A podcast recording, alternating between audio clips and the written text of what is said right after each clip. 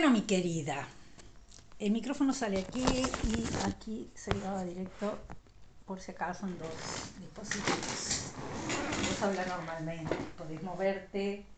Eh, eh, no, no te muevas mucho. Bueno, Clau, querida de mi corazón.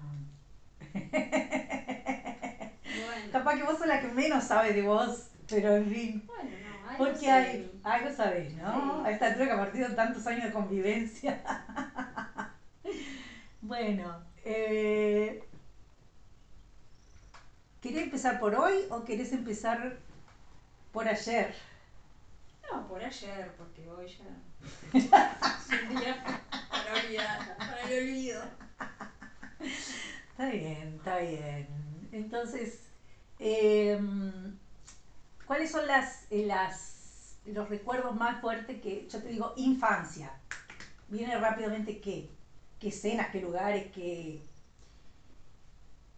Mi, mi primer barrio, de allá de, de la calle Meneses, que ahí viví hasta los ocho años. Y bueno, prácticamente iba y venía y siempre estuve vinculada a este barrio donde vivimos ahora porque mientras mamá trabajaba me cuidaban mis abuelos. Entonces como que yo siempre iba y venía, si bien estamos acá a dos cuadras, siempre este está como que pero bueno y después a los ocho años a- el barrio este donde vivimos ahora que nos mudamos mis padres hicieron una casa este y bueno la obra demoró unos años se fue terminando de a poco y ahí cuando yo tenía ocho años nos mudamos para acá para este barrio. La, la casa donde tú entrabas por la ventana. Estás hablando con otra persona ahora, con una Eh. periodista que vino a Brasil. Estás hablando con otra persona. bueno. Eh, Y bueno, y ta, después del recuerdo de- del barrio de acá era que habían, eh, habíamos, éramos muchos de, de mi edad, muchos, muchos, este, y éramos un grupo de pila de gurises que, que teníamos pila de actividades, yo que sé, en la esquina por ejemplo no había nada construido, había un campo, en la otra esquina un árbol gigante, entonces este, los veranos se pasaban así, jugando con, con todos los del barrio, permanentemente en la calle, como se jugaba antes, porque y más que este era un barrio cerrado que no tenía circulación prácticamente ningún vehículo. Entonces ese, ese recuerdo de la infancia este, me, me quedó de, de- de compartir con todos los del barrio, que realmente éramos la mayoría hasta el día de hoy nos seguimos. y eso te iba a decir, este, hoy en día tenés contacto con... Sí, con Patricia Bareño, con Paul Bareño, con Sandra Sardi. Después, este, bueno, Ana Laura y Diego que vivían al lado, después ahora ya, ya no están más en el barrio, se, se mudaron, pero también éramos muy compinches. Este, después, eh, bueno, enfrente estaba Marcelo, que era un poco más chico que nosotros. Este, después unos mellizos, Romy y Angita también, jugábamos juntos. Este, éramos, éramos unos cuantos y siempre, siempre en la vuelta, así, porque andando en bicicleta y jugando a, hacer chozas en el campito de al lado y siempre tuvimos una, en la, niñez fue, fue muy lindo. Después otra cosa que me acuerdo siempre de- de- de- de acá es que con mi abuelo, por ejemplo, siempre nos juntaba todos los sábados de tarde y nos íbamos caminando por la vía al parque. con todos esos Sí, con la mayoría, los que estaban ahí en la vuelta y los dejaban ir, íbamos. Este, juntábamos tanjarinas de un árbol que había acá en el fondo y nos, nos íbamos comiendo tanjarinas por la vía Mm. este, hasta el parque. Y me acuerdo un día este eh, siempre cruzábamos el puente del tren, el puente ese de hierro.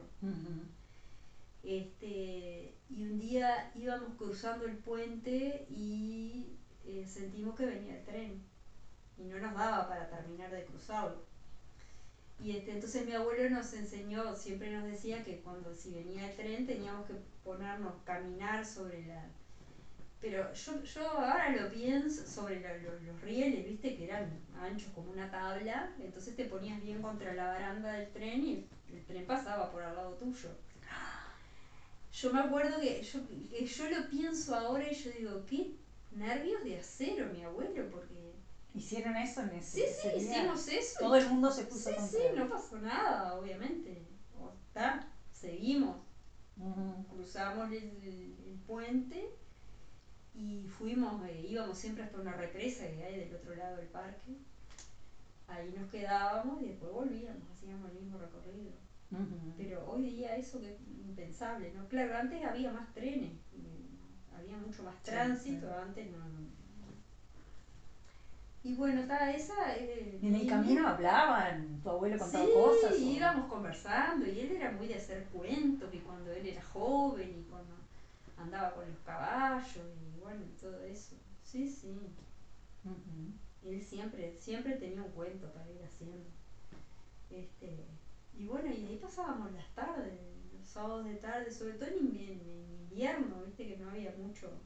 Las tardes que estaba linda, hacíamos, estaba linda, hacíamos eso. ¿Vos sentiste alguna vez eh, falta o qué sé yo, mm, como decirle, de, ese, eh, de, hermanos, de querer tener más hermanos? ¿Pediste o comentaste o con todo ese, toda esa gente al lado? No, no. ¿Nunca se te pasó por la cabeza o veías a fulano con hermanos sí, y... No, no, no, pero nunca fue un deseo así, no cumplido, que yo deseara tener... Mm. No, Capaz que sí, si hubiera tenido un hermano, me hubiera gustado, por supuesto, ¿no? Pero no, no, no era una cosa que me que me rompiera la cabeza ni que yo me, no. No. Nunca me lo nunca me lo planteé así como una falta, como una Sí, sí, sí, sí. Que también tenías falta, sí, no, no, no. Tenías mucha compañía también. Este, sí, este, y bueno, está, y después yo qué sé, del, colegio, compañeros y amigos de, bueno, Margarita, Susana, este, que siempre también íbamos y veníamos a jugar a la casa de ella o a la casa de o acá. Este, ese grupo también estaba, ¿no? No era tan así como en el barrio que estábamos ahí. Era salir para la calle y juntarnos nada más porque antes en las casas no había ni rejas, ni muros, ni, nada. Entrabas y salías, las puertas abiertas, era, eran otras épocas. Sí, sí, sí. Eh, con tus padres, eh, ¿qué, hoy mirando para atrás de repente, ¿qué, ¿qué, te llama la atención de sus características como padre, madre y padre? bueno, mi madre muy presente, muy pendiente, muy ocupándose de, todo lo de mí, y mi padre como más delegando en mamá, como que todo lo que hacía mamá eh, estaba bien. O sea, que él, apoyaba en todo. Él apoyaba, pero como que no participaba mucho así enérgicamente, ¿no? Siempre fue muy muy generoso en, lo, en, que bueno, lo, que yo precisaba se hacía el esfuerzo y, está lo, tenía dentro de lo posible, ¿no? Por supuesto, porque ellos eran trabajadores los dos y bueno, y antes como que no, no había mucha abundancia económica y bueno, había que cuidar los recursos, los pocos recursos que había. Pero sí, siempre así, como que papá más pasivo en ese sentido de, de, delegar más la crianza mía en mamá. Fue un poco, un poco eso. ¿Qué, qué, qué característica de tu papá vos tenés y qué característica de Mirta vos tenés? Papá era un hombre este, muy como que como que él no, no, no se valoraba mucho, me da la impresión, como muy muy así, como que iba por la vida. Sin querer demasiado progresar demasiado en lo económico, en lo, este, de repente le, habían propuesto ascender en el trabajo y bueno, como tenía otras cosas que, que tenía que hacer otras, tener otras responsabilidades, como que él, como que él no era así, él era como así chato, digamos. Mamá no, mamá todo lo contrario, mamá siempre para adelante, siempre, este, siempre, bueno, el proyecto de la casa, ella fue la que se movió, hicieron los planos, y fue al banco hipotecario, hizo los trámites, como que ella siempre, y ella siempre con las riendas de la casa, ¿no? El presupuesto, lo que se podía gastar, lo que no, él simplemente le traía su, su sueldo y mamá hacía y deshacía. Era un poco ese el, el, este, esa era la, la visión que ahora uno papá siempre fue más como miedoso, a él todo le daba miedo, todo, todo, lo, era incapaz de emprender nada nuevo, porque, viste, era, era como así, como una persona así. estaba conforme con lo que tenía y con lo que hacía, con lo que está y tal, y por ahí quedaba. Mamá no, mamá, si bien los dos eran empleados públicos, mamá siempre fue más este, mamá entró de telefonista en el laboratorio en CAP y terminó siendo la, jefa de personal hasta que cerró el laboratorio. Este, así que ella sí siempre hacía cursos y estaba siempre ah, en toda esa el tema organizacional de la casa y de los proyectos y de todo, más lo que hacía en su trabajo que era como, este, como que tal, que a ella le gustaba formarse y progresar en eso. ¿Y vos tenés esa característica? Y bueno, capaz que sí, sí, sí, sí, sí. Ella me inculcó mucho eso, el, que, que yo tenía que estudiar, que yo tenía que estudiar, que tenía que hacer algo para, para, para mi vida y para... Y bueno, tal, y eso era firme, y firme y firme y firme. Este, y bueno, tal, y yo también, ¿no? Pues, yo también era afín a esa idea, porque si no, no lo hubiera hecho, ¿no? por más que uno le imponga cosas a sus hijos, si no está la voluntad de ellos en, hacerlo o en, llevarlo a cabo, es inútil que, lo impongas, ¿no? Pero, pero sí, creo que ella me inculcó todo eso. Todo eso de ir para adelante, de progresar, de seguir estudiando, de apoyarme en todo eso, porque claro, en la época de mi madre, seguro, todo el, tema económico, ella empezó a trabajar a los 18 años, porque mi, abuelo se había fracturado, era yo que y había quedado sin trabajo, y bueno, ella tuvo que salir a trabajar para mantener a su familia. Este, porque las hermanas eran más chicas, ella era más grande, este, y, bueno, eso un poco la obligó a no poder seguir, seguir estudiando o, bueno, formándose o lo que fuera. Este, pero sí lo hizo después a lo largo de su, de su trayectoria en el trabajo, que sí, le ofrecían hacer cursos, cosas, y bueno, y bueno terminó ascendiendo, ascendiendo, subió casi y llegó a ser la jefa de, personal. Este, y bueno, creo que, que, que yo un poco eso, sí, eso lo, lo como que lo, lo, mamá fue que me lo, que me lo inculcó. Ojo, papá también me, apoyaba, miré que yo mientras estudiaba y todo, bueno, hay que comprar un libro, hay que, ah, bueno, sí, sí, sí, sí, hay que comprarlo, decía él, sí, y para adelante, siempre eh, apoyando eso, pero siempre la que estaba atrás de todo eso era mamá. Eso no, no, él apoyaba, él iba ahí, pero la, que tenía las riendas de la cosa era mamá. ¿Qué, mm, semejanzas y diferencias ves entre el, hogar donde vos creciste y el hogar donde tus hijos crecieron, están creciendo? Hogar que ustedes formaron, vos y Alfredo, con las normas o, las, o el ambiente, o la, y en el que vos creciste, Y bueno, no, era diferente. Alfredo y yo solo eh, formamos, y sobre todo después que vinieron los chiquilines, este, algo como en conjunto. Como que la crianza fue bien en conjunto, los dos. Los dos poniéndonos de acuerdo en cosas, conversando de ellos, conversando con ellos. Este,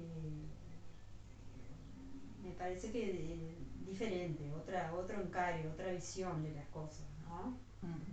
Más abiertos para conversar, bueno, también otra generación, otra... Para conversar sobre... Tiempos, sobre distintos temas, diferentes temas de la vida, de la sexualidad, de la... Eh, yo qué sé, temas que de repente nosotros, no, yo no hablaba nunca con mis padres, eso, ni con mi madre ni con mi padre. Digo, esas cosas como que esos temas no se tocaban, eran como... Y bueno, fue con, con Alfredo como, como más, algo más, yo qué sé, yo trabajaba, con, trabajaba mucho cuando ellos eran más chicos, Alfredo me ayudaba muchísimo desde que ellos eran muy chiquititos, siempre se hizo cargo de, los dos, ¿no?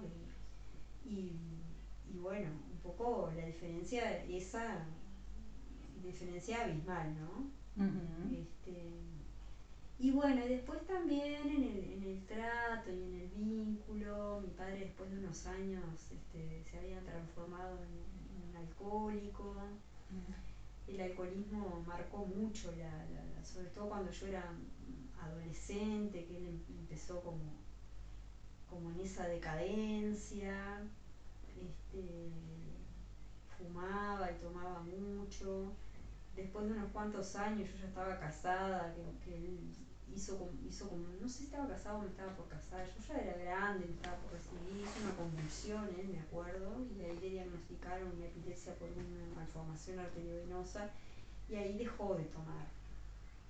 Ahí como que la cosa se calmó un poco, porque a veces, viste que el, el ambiente se cortaba con, con cuchillo, no, no, era este, no porque él fuera agresivo ni nada, porque él, él, era buenísimo, pero, pero ese hábito pobre lo, lo, destruía, ¿viste? Se transformaba en otra persona cuando.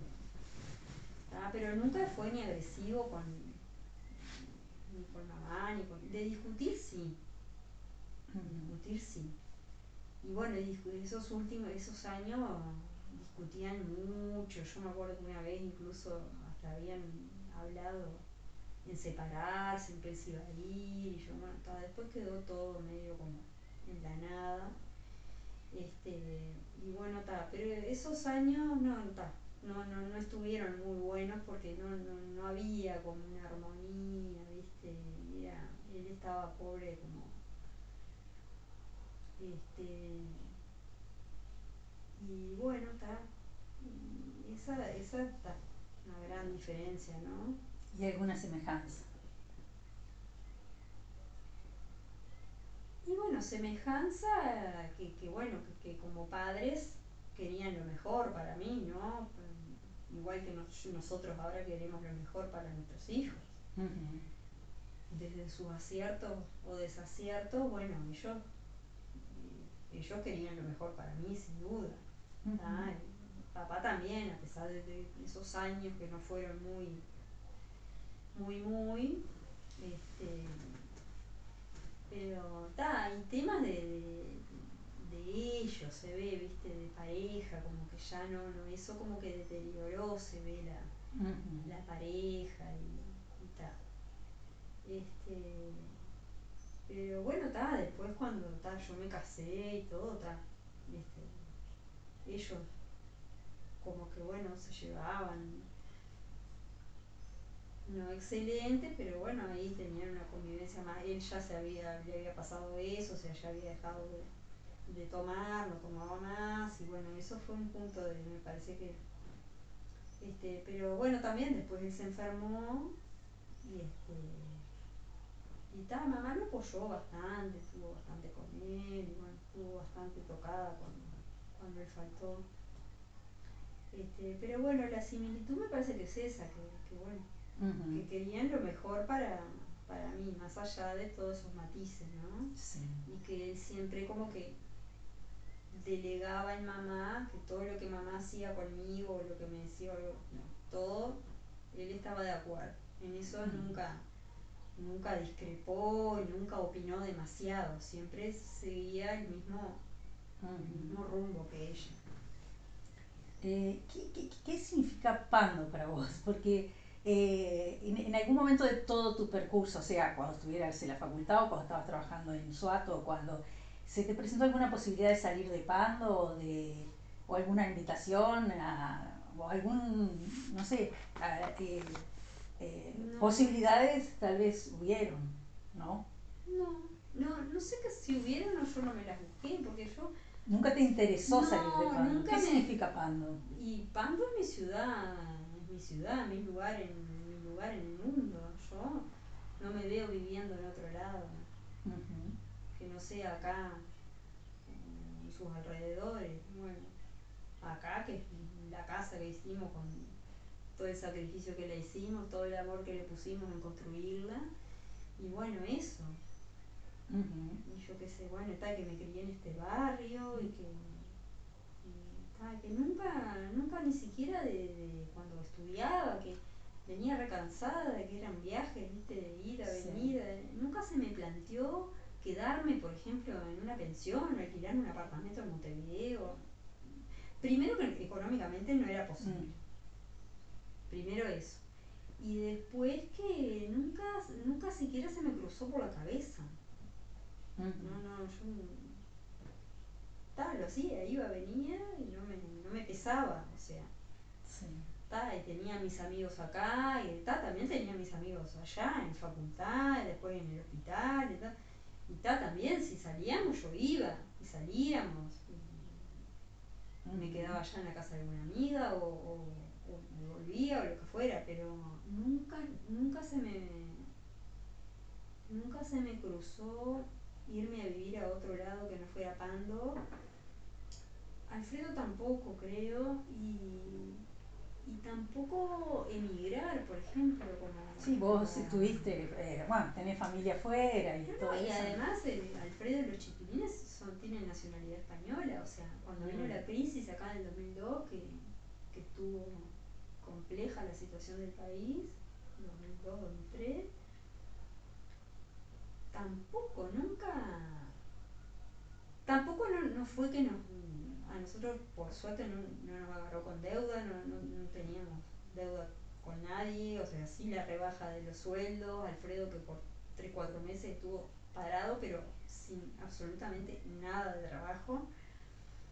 Pero teniendo esa posibilidad de repente de, de emigrar, de irnos a España, por ejemplo, que nos íbamos, ellos son ciudadanos, los tres, y yo para, para tener la ciudadanía tenía que vivir un año en España y ya tenía todo, ciudadanía, eh, y no, nunca, ni siquiera lo, lo hablamos, lo manejamos. Sí, sí, sí, a nadie, nadie lo, tuvo como No, posibilidad. eh, No, Porque ya no. está, ya tienen su lugar. sí, no, no, Ujú. nunca. Y eh, háblame un poco más de lo que construiste, cuando, cuando hablaste de todo el amor que construimos de esta casa, pero eh, todo lo que construiste en términos de, de relaciones, de proyectos, de lo que vos sentís que vos construiste, o vos y Alfredo, o vos y Alfredo y los chicos, eh, que es construcción mismo. No digo construcción material, también la material. Sí, sí, y bueno, eh, primero que nada, está, nosotros empezamos nuestra relación muy chicos. ¿Cuándo vos dijiste, ta, vos vas a ser el padre de mis hijos? ¿Cuándo dijiste, es con, es con, él, con él que quiero? Y bueno, quizás yo siempre lo supe eso. Porque era como que nosotros empezamos a los 15, yo tenía 15 y él 16, allá en, en nuestro cuarto del Liceo Brause. Y, y bueno, después como al año y medio por ahí, este, eh, como que él vino un día y me dejó. Fue así. Porque, bueno, porque un poco a esa edad, bueno, los amigos le decían que él tenía que salir, que salir a joder con los amigos y que bueno, y que era el único que tenía novia, digamos, y que ahí fue la primera vez que tuve tanta tristeza en mi vida, horrible, fue horrible. ¿Te acordás que después de eso me acuerdo que nos, habíamos, nos fuimos para, para, tu, para tu casa, y nos quedamos en tu casa y nos fuimos a un baile de, una de las facultades y bueno, me acuerdo de eso. Ese fue el día más triste de mi vida, el primer día que yo recuerdo con una tristeza, pero con unos días con una tristeza tan, tan fea, tan fea, tan, tan como que se terminaba el bueno, está. Y así, separados, estuvimos como un mes y medio, y al mes y medio él me vio en un baile salir del baile que me venía, y salió corriendo tras mí y me dijo, mira, yo te extraño horrible, no puedo, no sé qué, no sé cuándo. Y ahí enganchamos y, teníamos vidas y venía y nos peleábamos. Y bueno, como todo adolescente, y por pavadas y por cosas que uno mira ahora, eran estupideces. Y este, y bueno, y. Pero desde ahí no nos separamos más. Como que siempre. Siempre estábamos ahí vinculados. Este, peleábamos, estábamos ahí medio, pero siempre era, siempre volver. Y después los 21 por ahí, 22, Alfredo ya había empezado a trabajar en, la, en el tema de la carpintería, trabajaba en Montevideo. Y bueno, ahí empezamos como a proyectar un poco, empezamos a, ahorrar, abrimos una cuenta en el banco hipotecario, me acuerdo. Y después ahí surgió la compra del terreno este de, la casa. Que era eh, mi tía, la que vive allá en Miami, Gladys, este, que ellos inicialmente se habían hecho como dos piecitas acá, yo no sé si vos te acordás de, lo que había acá, eran dos piecitas con un baño mm. en el medio de todo este terreno y este y bueno como se habían ido para allá y eso se se, fueron y volvieron después. Y bueno, cuando volvieron, tal, no lo querían el terreno, lo querían vender, no sé qué, y nosotros nos pareció una oportunidad interesante porque pensábamos hacernos una casa o viste pedir un préstamo para, para, para, hacer la casa, yo qué sé. Y bueno, y teníamos unos pesos ahorrados ahí y compramos el terreno. Esa fue la primera etapa de la construcción de, y, este, y bueno, después de dos, tres años... Vos estabas en facultad ya. Yo estaba en facultad. Después yo ayudaba a mi tío Julio, el esposo de Blanca, a, cobrar, me acuerdo. Que él me daba unos recibos para que le cobraba y me pagaba un sueldito ahí que me daba en realidad para...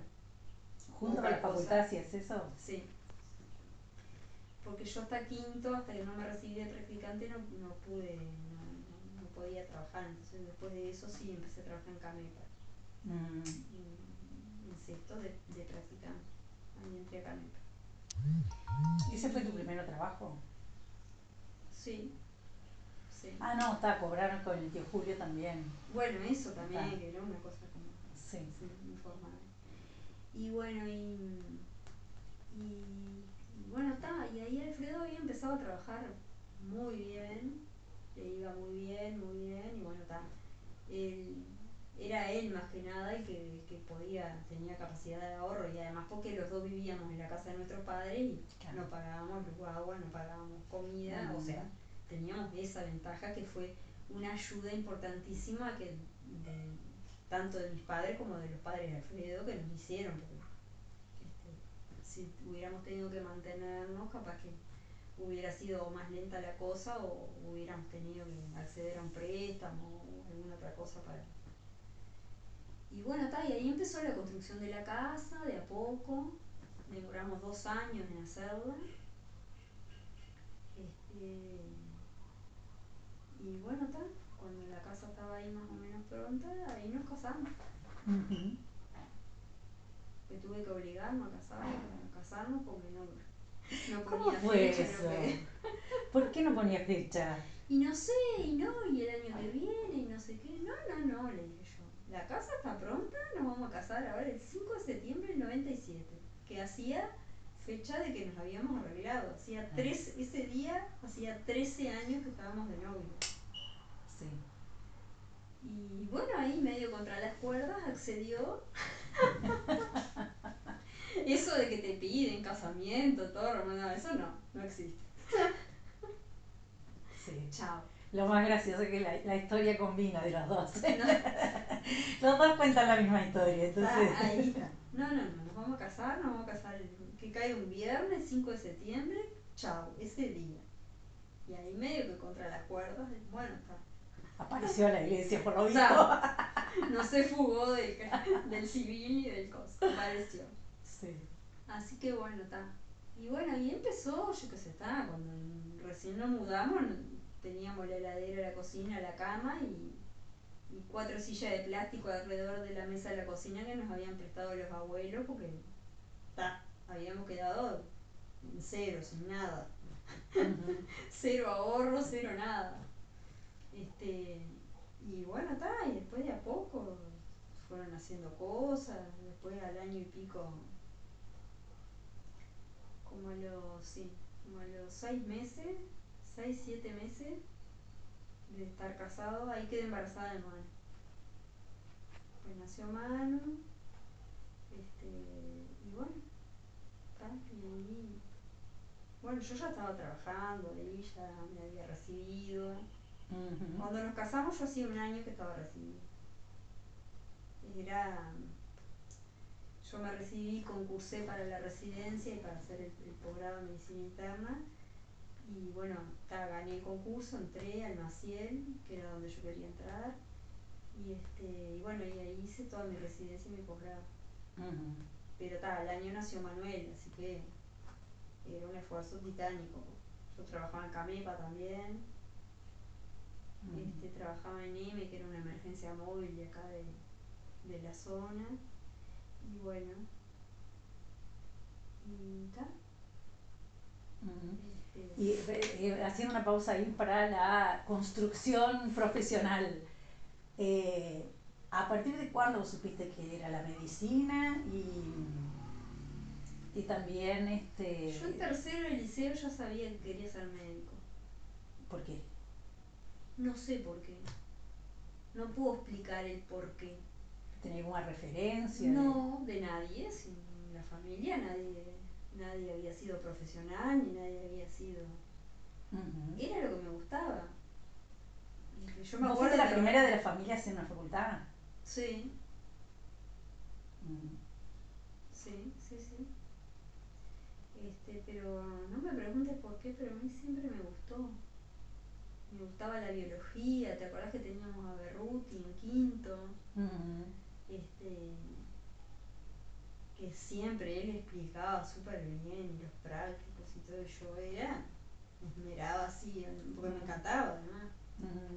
Este, tal, yo siempre supe que iba a hacer medicina. Y durante la facultad eh, te identificabas más con una cosa que con otra, con, con determinadas áreas, disciplinas. ¿no? Ah, sí, siempre me identifiqué más con la medicina interna, con la medicina, que con la- las ramas quirúrgicas, nada de eso. ¿Y, ¿Y por qué eso? O sea, ¿qué, qué es para vos eh, un médico internista? Que es para mí. Sí, ¿qué significa? Porque... Y bueno, el médico internista es el que ve al paciente internado, digamos, Mm, el que lo ve en el sanatorio con, con patologías más complejas quizá. Este, y, bueno, un poco es el que articula con los otros especialistas en el caso que los requieran, ¿no? Este, un poco esa es la función del médico internista. Este, de tener una visión como global del, del paciente, ¿no? Y eso siempre fue lo que te atrajo más. Sí, sí. No querías ser otor- otorrino ni No, psiquiatra. no. Quería hacer nefrología. Y después, pero ¿La después nefrología era, era qué? ¿De qué, de qué es se especialista en los riñones. Ah, los riñones. Mm, Este, ¿Por qué es? me gusta, me gusta la nefrología. Y pero bueno, después que yo terminé la residencia, Manuel era chiquito, terminé la residencia y él debutó con su diabetes. ¿Cómo fue eso? Eso fue una cosa horrible también que nos pasó, que en nuestras vidas. Él tenía 18 meses y bueno, había empezado a, a tener sed, sed, este, adelgazar, tomaba mucho líquido, así, era como que orinaba mucho, mucho. Era como una cosa totalmente extraña, porque esa edad es totalmente infrecuente el de una diabetes tipo 1. Y bueno, pero tenía una diabetes tipo 1.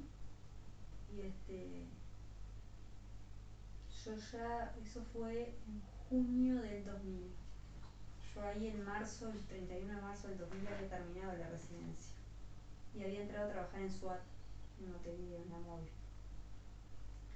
Y bueno, ta, eso fue algo que nos devastó porque, porque ta, ta, a los dos, tanto a mí como a Alfredo, más todavía. Alfredo lo, Alfredo lo padeció horrible, horrible, lo padeció espantoso. horrible. Alfredo no eh, cuando contó eso, Este, lloró así amarga, eh, Horrible. muy, muy fuertemente.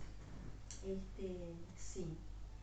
Eh, yo quizá estaba más acostumbrada a él, pero él se tuvo que acostumbrar a, a aprender a pincharlo a un bebé, porque era bebé, era chiquitito.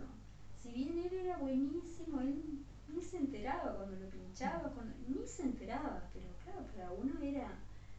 Y de repente le daba, yo le decía, bueno, Alfredo, vos tenés que digo, ta, porque yo en definitiva estaba acostumbrada a, a- digo, ta, es, es diferente cuando lo haces con tu hijo, pero en definitiva estaba acostumbrada a, hacerlo, ¿no? Tenía ese entrenamiento. Y si bien es muy fácil y todo el mundo, vos tú le enseñas y inmediatamente aprenden, este, Alfredo era, o sea que le daba la insulina, lo pinchaba, viste, lo medía y todo, que el primer mes, mes y medio estuvimos permanentemente con él acá, adaptándonos a, bueno, a la dieta, a ver los controles, a ver cómo marchaba, que marchó bárbaro, Ujú. bárbaro, pero claro, era siempre estar atento a la hipoglicemia, a la- era, claro, un bebé, que, que bueno, que, hablaba y te, pero que tenías que aprender a detectar determinadas cosas que bueno, que para él, me acuerdo que lo pinchaba y todo, y de repente desaparecían, no, no lo encontraban. Iba al baño y estaba en el baño encerrado llorando, ¿Quién? ¿Alfredo? Alfredo. Ah, porque lo había pinchado, ¿viste? O porque Ah. lo había... Claro, fue horrible para, para, para todos, para mis padres también, fue, fue, fue, esa etapa fue, fue dura, dura, dura. ¿Cómo fue un poco antes de eso el nacimiento? De, el embarazo y el nacimiento. ¿Cuándo supiste que estabas con Manuel viniendo? Y bueno, al mes, cuando me, enseguida, cuando, La menstruación no sí, venía. sí, sí, sí. Sí, no, tuve un embarazo bien, normal, este, normal. Después él nació por cesárea porque, bueno, me indujeron el trabajo de parto y te- era muy cabezón y apoyó mal la cabeza y bueno, ahí, este, este, ¿cómo es? Ce- te lo fue dieron. cesárea y no, no me lo dieron porque a mí me durmieron para la cesárea y me acuerdo de abrir los ojos y ver venir a Alfredo con él, Ah. así. Hola loco, vamos a ver a mamá, le decía, no sé qué. y él era un bebote divino, imagínate, nació por cesárea, todo Mm. rosadito, todo. Y bueno, estaba, necesitaba ponerlo en la teta, no sé qué, bueno, y me lo puso, no me acuerdo que me, me lo puso en la teta y él tomaba teta como si toda la vida hubiera tomado, ¿viste? Quería, lo único que quería era comer, que era lo que, que siempre hacía y hace, ¿no? Hasta el día de hoy, comer. Cero, cero problema la comida. Y este, y bueno, está, pero ese fue, sí, uno de los momentos más felices de mi vida. No, el otro momento más feliz de mi vida, el primer momento así de, de felicidad y de sentirte como eufórica con esa, con esa, fue el día de mi casamiento. Eso Mm. también, estábamos muy contentos los dos como que sentíamos esa, no sé, esa energía, esa alegría. Describí un poquito más tu relación con Alfredo. ¿Qué, qué caracteriza esa relación? Y bueno, siempre, como que fue, como que siempre tuvimos una afinidad increíble, ¿no? En todo, en todo, desde, desde, lo, desde lo íntimo, digamos, que, bueno, al principio de la relación siempre, como que esa, esa afinidad que nunca, que, como que no nos podíamos separar, porque ahí cuando sabes que, que, que, que él me deja, que después al mes y medio, Claro, y seguro, él a él también le pasaba lo mismo. Él como que eh, había cosas que la sociedad, entre comillas, o los amigos, entre comillas, este, le decían, o que lo que estaba de repente obligado a hacer era lo que él sentía. Él tenía como una dicotomía en eso. Él como que no podía dejarme a mí. Y a mí me pasaba lo mismo me pasaba exactamente lo mismo. Bueno, fue todo eso. Y, bueno, yo me imagino que eso es el amor, ¿no? Porque es así. este, y bueno, está. Y bueno, de ahí no pudimos separarnos más. entonces el casamiento fue... Sí, el casamiento fue un momento, un día muy feliz de mi vida. Sí, sí, sí. Este, después, bueno, después el nacimiento de Manuel, por supuesto el de Paulina también. Son momentos así como, como clave en, este, en las vidas ¿no? de cada uno. Si bien con Paulina fue medio difícil convencer a Alfredo de... Si bien queríamos tener dos hijos, como que, bueno, él, y bueno, ah. vamos a esperar, y él quedó muy, muy, con, lo de Manuel quedó, quedó, él dedicaba toda su energía a él. Él, siempre pendiente este, y bueno, como que eso también, hasta que bueno, ahí también, bueno, vamos a tener a Paulina y yo, y chao. Con nombre, así con nombre. No, no, no, no, no, no, Paulina no, no, otro hijo, tenía nombre. Una hija. Vamos a tener otro hijo. Este, y bueno, está. Que yo estaba convencida que era varón. ¿Mm? Y cuando fuimos a hacernos la ecografía de Paulina, dijo la, la doctora, dice, bueno, ¿qué piensa el padre? Que es nena, dijo él. Así con seguridad bueno, la madre, no, yo pienso que es varón. Bueno, tiene razón el padre, dice Qué bueno, está. Este, y bueno, está. Bueno, está, después vino Paul y, y, cómo fue tener una hija mujer? Divino. No, divino, porque ella siempre fue muy especial, muy de carácter, muy de muy dependiente de mí, cuando sobre todo cuando era más chiquita. Manuel era más dado, más este. Ella era madre dependiente. Ella era, yo estaba acá en casa y mientras yo estaba en casa ella estaba conmigo a. Era así, inseparable. Mamá y mamá y mamá y mamá y mamá iba al baño y ella iba al baño conmigo. Paulina, mamá, hay olor feo, vos te tenés que ir, Paulina, del baño, porque no, no, mamá, no, no, no, no. Y yo te juro que iba al baño con la chiquitina sentada upa.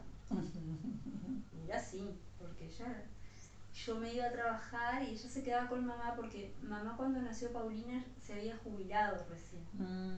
A Manuel lo cuidó más mi suegra eh, cuando más chiquito que mamá.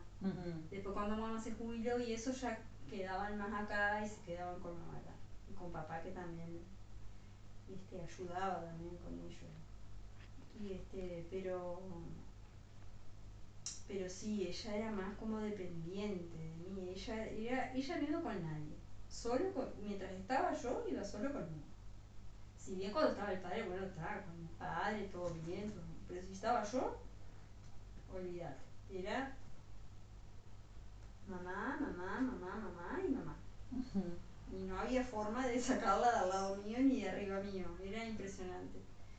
Este, y ta, pero ella fue siempre muy independiente, muy independiente. desde chiquita, chiquita. Tenía año y medio, ya se vestía sola, o sea, era muy, muy, muy independiente siempre fue de chica, pero con esa, con ese vínculo conmigo, que si yo estaba, ella estaba conmigo. ¿Qué, ¿Qué tiene Paulina de Claudia y qué tiene de Alfredo? Y Manuel, ¿qué tiene de Claudia y qué tiene de Alfredo? Eh, Manuel es más parecido a mí. Este, y Paulina yo la veo más parecida al padre. ¿En qué cosas? Manuel parecido a mí, que es más, no sé cómo definirlo, más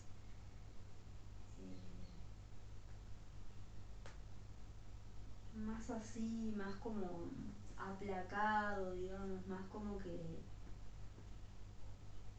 Mm, no porque yo sea aplacada, pero este, no sé cómo definirlo, como, como que él es más eh, sentimental, más, este, más así. No quiero decir que Alfredo no lo sea, ¿no? pero tienen caracteres diferentes. Paulina es muy parecida al padre es todo práctico lo que es, es y lo que no, no. Y es así o y, o sea, es muy de, Paulina es muy de, defender hasta la muerte sus, sus ideas y, no la, y, no la, convences de lo contrario. no, no, no, no, la convences. Ahora está más aplacado porque, porque está más viejo, pero este, yo qué sé, eternas discusiones de, yo qué sé, como por ejemplo que él no necesitaba tener vacaciones, que por qué yo necesitaba tener vacaciones, nunca pude, nunca pude hacerlo entender, recién ahora lo entendió, de que tenemos profesiones muy diferentes y que la profesión nuestra, si no te tomas un respiro, te, te liquida. Bueno, la prueba está que a mí me, me llevó a lo que estoy ahora, ¿no? que es brutal, me parece. Y eso no lo entendía, ¿viste? Él no, no, no, nunca. No, yo no preciso irme de mi casa para. O sea, ese desenchufe, ese. Nunca, como que. Nunca nos pusimos de acuerdo en eso. Igual salíamos, ¿no? Porque yo decía, no vamos, chao. Si queréis ir, vais, si no. Voy con otras. sí, bueno, no, eso fue después eso el yo antes era más Alfredo dependiente, como que, ay, no, y bueno, y vamos, y rogamos, y no sé qué, no sé Después como que yo eso ya lo, lo desterré. Como que, está, si querés ir, vas. Si no querés ir, te quedás. Como, está. Como cualquier... Pero yo antes era bastante más insistente en eso, más, capaz que más pesada, yo qué sé, no sé. Capaz que le rompía los huevos, no, no sé no lo sé. Pero bueno, tal, la cuestión es que él terminaba como accediendo ahí y, bueno, tal. Y bueno, y en el, parecido me parece eso, que tiene uno y otro, son diferentes, con características similares, pero con muchas cosas similares, pero con, con los, los, caracteres diferentes. Manu es más aplacado, ¿viste? tranqui, así más. Este, Paulina es más, más decidida, más, ella enfoca y, va a eso y este, pero ta, tienen rasgos bastante, Paulina más parecidos al padre en su forma de ser y Manuel capaz que una mezcla de los dos. Capaz que una mezcla. ¿Qué es lo más difícil de ser padre? Madre, en este caso. Y bueno, viste que nadie te enseña a ser madre ni padre, o sea, eso lo vas, lo vas sorteando en el camino y bueno, y tenés tus aciertos, tus errores, yo qué sé. Este, pero yo creo que, que, que, que la clave de todo está en dedicarle tiempo y en dedicarle mm, horas de conversar. de, de, hablar de cosas de la vida, de, que, de, mostrarle un poco la historia tuya, de todos los esfuerzos que uno hizo, de que bueno, este, de todo eso que creo que nosotros siempre hemos tomado ese tiempo para hablar con ellos. Charlas de, de, horas, de horas, de horas. Este, ¿no? Porque son con Manuel sobre todo, que su adolescencia fue... ¿Cómo fue? Y fue, viste, el loco pelotudeaba, pero un tipo súper capaz, pero pelotudo, pelotudo, viste, cuando están todo el día en la computadora, con el jueguito, con... Y eso, esa, esa etapa, Alfredo lo, lo, sacó de quicio, viste. Pero por otro lado, vos hablabas con él, por ejemplo, y él nos decía, sí, ustedes tienen razón en todo lo que me dicen. O sea, él nunca te contradecía, ¿viste? Manuel tenía esa peculiaridad. Paulina siempre al choque, le decías que no y se te metía el cuarto y hasta que no les dabas el último detalle de por qué no y por qué... Y ella y chaca, chaca, chaca, chaca de, tener que sacarla del cuarto y cerrarle la puerta. No entendía que era no vas. A las 3 de la mañana gritando en el cuarto. ¿Por qué no vas? ella gritaba potencialmente hasta conseguir y como nosotros siempre fuimos un bloque firme, que cuando era no era no y no se aflojaba, está. Pero ella siempre con esa pim, pim, pim, esa defensa de, hasta morir, hasta que ella no lograba lo que ella quería. ¿Y lograba o no lograba? No, no, lograba, no lograba. Pero lo intentaba a morir, a morir. Manuel no, Manuel tú le decías no, porque por eso era más difícil todavía con Manuel. Porque Manuel le decía, bueno, no vas al esto, no vas al fútbol, no vas, te saco la no sé qué, no sé cuánto. Bárbaro. Y a él le daba lo mismo, entonces más te hacía calentar, ¿viste? Porque si este gurí, eh, no, él era así, ¿viste? Entonces era muy difícil ponerle una penitencia o ponerle... Y después le hablaba y él te respondía como una persona mayor y te decía que tenías razón y después hacía todo lo contrario. Pelotudeaba, estaba todo el día pelotudeando con él. Este, entonces está. Este, tenían eso, viste, son esos caracteres diferentes. Y esta otra no, le decías que no y era una chinche peluda, agarrate para estar discutiendo el sábado, de, de si era sábado de noche o viernes de noche que no salía por, por X motivo o porque, yo qué sé, porque el lugar no era adecuado o porque, yo qué sé, no sé, ponele, porque ya se les ocurrían cosas descabelladas, ¿viste? Para niñas de 13, 14 años, ¿viste? Pensaban que tenían 20 años. Ella defendía a morir su postura siempre pero a morir, ¿eh? A morir de... No, no, pero a mí me decís taca, taca, taca, taca, taca, con, con argumentos que muchas veces quedaba, que tenías que estar muy bien parado, muy firme, para, para, viste, la adolescencia de ella fue así, fue intensa.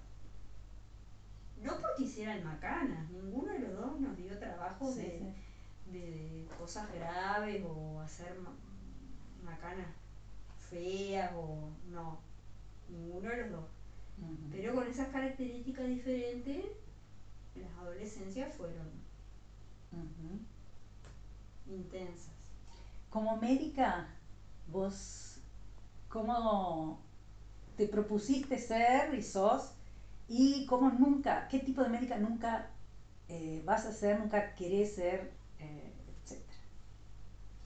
bueno, yo siempre lo, he hablado, sobre todo con Teresa lo hablamos cuando nos fuimos a, Buenos Aires, ahora que está, siempre lo, charlamos, de que quizá eh, yo me pongo mucho al hombro los problemas de la gente. Entonces trato de resolver cosas que de repente no me corresponden resolver por ejemplo, trámites, yo digo, bueno, quiero que vea a este especialista. Entonces me golpean la puerta y me dicen, doctora, me dicen que para ese especialista demora tres meses. Entonces yo ya quedo llamando al especialista para que la vea antes de o Mm. todo eso a lo largo de toda tu carrera, de toda el- el- eso yo me, me he dado cuenta que genera un desgaste impresionante, impresionante. Este, yo qué sé, pero yo nunca sería, por ejemplo, esos médicos que, bueno, está, que tienen un vínculo así con los pacientes y bueno, está. Formal, Si burocrático. tiene tres meses, demora tres meses y bueno, que se arregle. Entonces yo qué sé, está, capaz que la tarea del sanatorio es diferente, porque vos a veces no podés dar el alta, porque no tienes familia, porque no tienen dónde ir, porque no tienen mil problemas que tratás de repente de buscar, de solucionar, de y eso a lo largo de la carrera genera un desgaste más allá de lo estrictamente profesional de lo que vos puedas hacerle tratar, X tratamiento o no, o lo que- toda la parte social que se ha ido incrementando, la problemática social se ha ido incrementando en los últimos años de una manera terrorífica. Este, yo creo que eso a la larga a, a los médicos que hacemos ese tipo de medicina nos enferma. Ujú. No es que culpe mis enfermedades a, ta, y si me preguntás qué volverías a hacer, volvería a hacer lo mismo. Y si lo volvería a hacer de la misma manera, lo volvería a hacer de la misma manera. Pero yo no dejo de reconocer que de alguna manera eso te, te termina enfermando, porque vos, más allá de que te venís para tu casa y eso, siempre estás con eso, ah, mañana tengo que hacer tal o cual cosa, o hablar con este, con el otro, con el... Siempre en esa en ese tratar de resolver que, que, que muchas veces podés, otras veces no,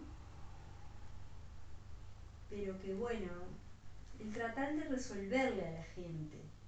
Y creo que ese ha sido un problema eh, de, mm, no solo en la profesión, sino en mi vida. Yo siempre quise resolverle las cosas a los demás. Y a veces eso en exceso como que no está bueno.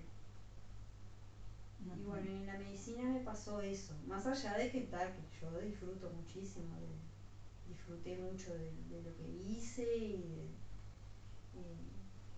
no iba con pesar a mi trabajo, o bueno,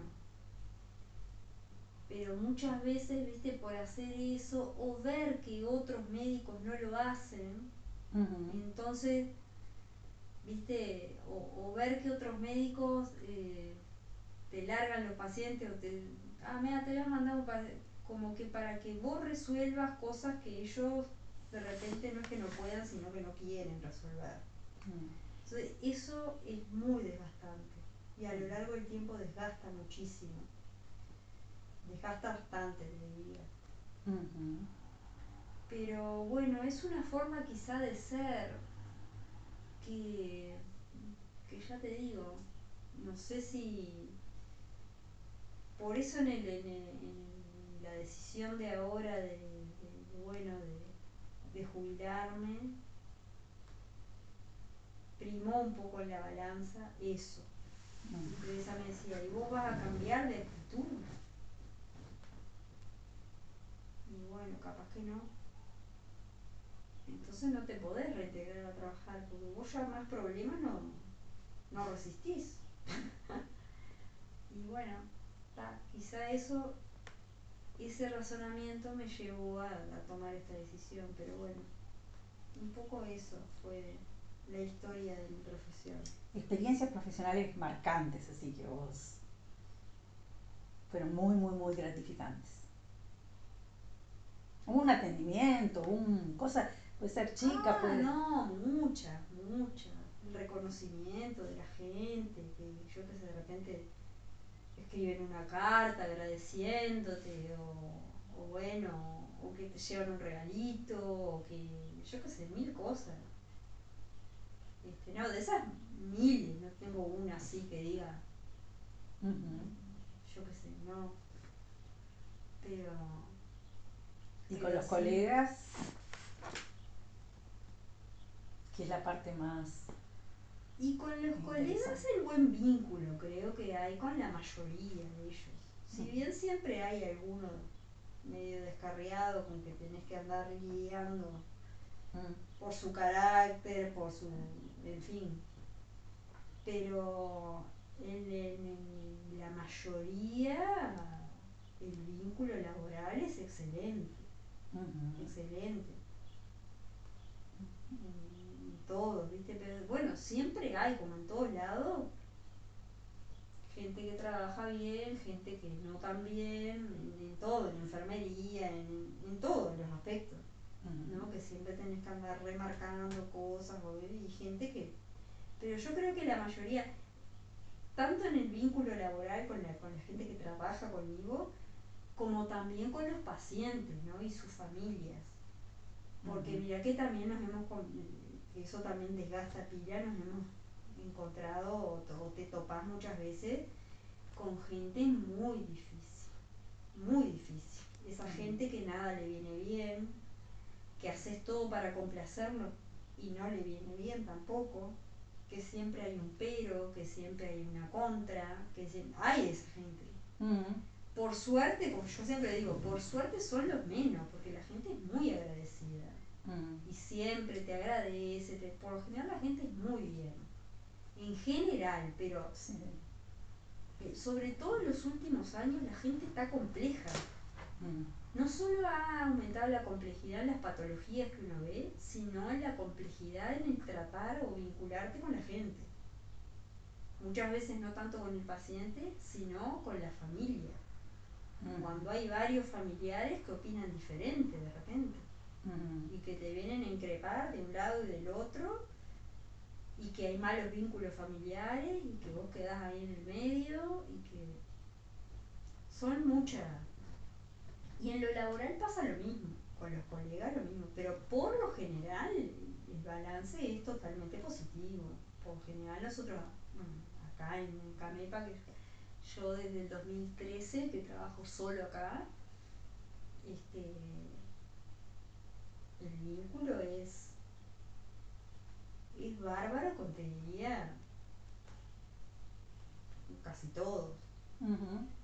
Siempre hay alguno que, bueno, que Sí. tiene su, su impronta, ¿no? Y que, que también tenés que ir llevándolo y bueno, y un poco... Eh, Camepa, ¿qué significa para vos? Y bueno, Camepa es, el- es como mi segunda familia, porque en realidad yo empecé trabajando ahí, este, después bueno, estaba trabajando en otros lados también, pero como que siempre me dieron oportunidades, siempre este, siempre estuve ahí, nunca dejé de trabajar ahí. Este, es como el lugar que está acá, en la zona, este, como que siempre, bueno, este, se fue, fue creciendo, se fueron haciendo las cosas, después yo entré de socia cooperativista en Camepa, este, en aquella época con Gustavo también, entramos juntos, este, ahí como que nos involucramos más, estuve seis años en la directiva de Camepa, este, ¿Y esa experiencia más administrativa de la directiva combinó contigo? Eh, bueno, sí, sí, en ese momento lo mío no es la gestión, a mí no me gusta gestionar y no estoy formada para esto, a mí lo que me gusta es la clínica, el paciente, pero bueno, pero en ese momento sentí que había que dar una mano porque nadie quería involucrarse Mm, y alguien lo tiene que hacer. Entonces, bueno, tamo, un poco entramos ahí, Gustavo, este, Anita Caputi, estaba yo, este, después se fueron integrando otros, otros más, este, como de una generación más nueva, digamos, con ese cambio generacional que hubo. Y, y bueno, si bien no es lo que más me gusta, bueno, creo que lo hice, que lo hice con compromiso, este, tratando de, de, bueno, que todo saliera bien, que todo saliera adelante, siempre estás con eso de, de, la poca plata, de los pocos recursos, que tenés que, que tenés que tratar de gestionar lo mejor posible para que, para que la plata te alcance, porque de tratar de progresar en el edificio, se construyó el nuevo CTI, este, las policlínicas nuevas, bueno, todo eso este, fue un paso bastante, bastante importante.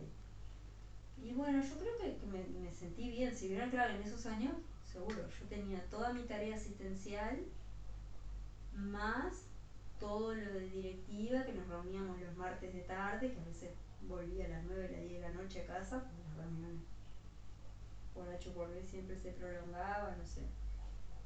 Y bueno, con mil problemas en la cabeza, porque imagínate lo que es eso. Mm. No hay un problema cuando estás arriba. Ahí ves todos los problemas que te llegan. Entonces, bueno, a veces es bastante agotador. Este, pero en el grupo, ¿cuál te parece? Experiencia. ¿Cuál era tu función en el grupo? en el sentido de, ta, hay un grupo y eh, no, no, la, no la función oficial, está así, capaz que eras, ¿qué eras mismo? Era secretaria. Secretaria. Eh, pero era encargada de escribir las actas, este, transcribir todo eso, bueno, ver qué temas teníamos para el día. Este,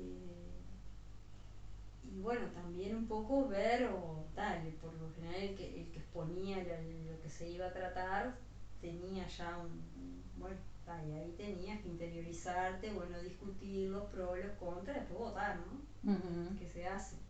Sí.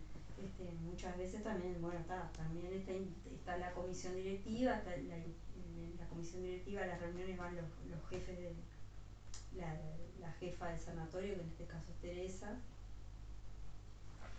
Este, y bueno, y, y bueno, y los abogados que también en casos de, de bueno, de despido, de, de, cosas que hay que hacer que no, no son lindas, tampoco, porque hay que estar para despedir a alguien, ¿no? estás dejando sin trabajo a alguien, ¿no? Esa es la...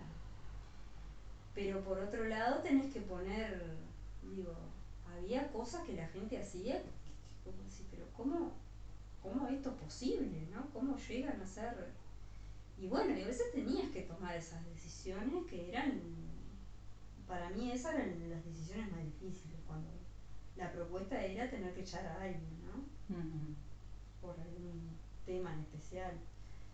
Pero bueno, nosotros siempre tuvimos la peculiaridad en, el grupo de la directiva que tuvimos todos esos años, este, de siempre, siempre tenernos mucho respeto de escucharnos, respetarnos, por más que tenemos ideas, incluso hasta políticas diferentes, este, pero siempre apoyándonos y siempre escuchando, con respeto, ¿no? planteando las cosas siempre con respeto, nunca hubo gritos, nunca hubo falta de respeto, nunca hubo nada, por eso el, grupo, digamos, es... Eh, fue, el armado de ese grupo fue, fue increíble.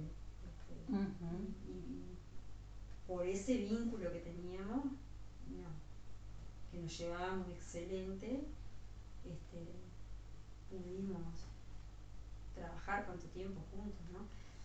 Porque seguro nosotros veníamos de, otras generaciones previas de, los, de los viejos médicos, de la creación, desde la creación de Camepa, que como que había dos bandos.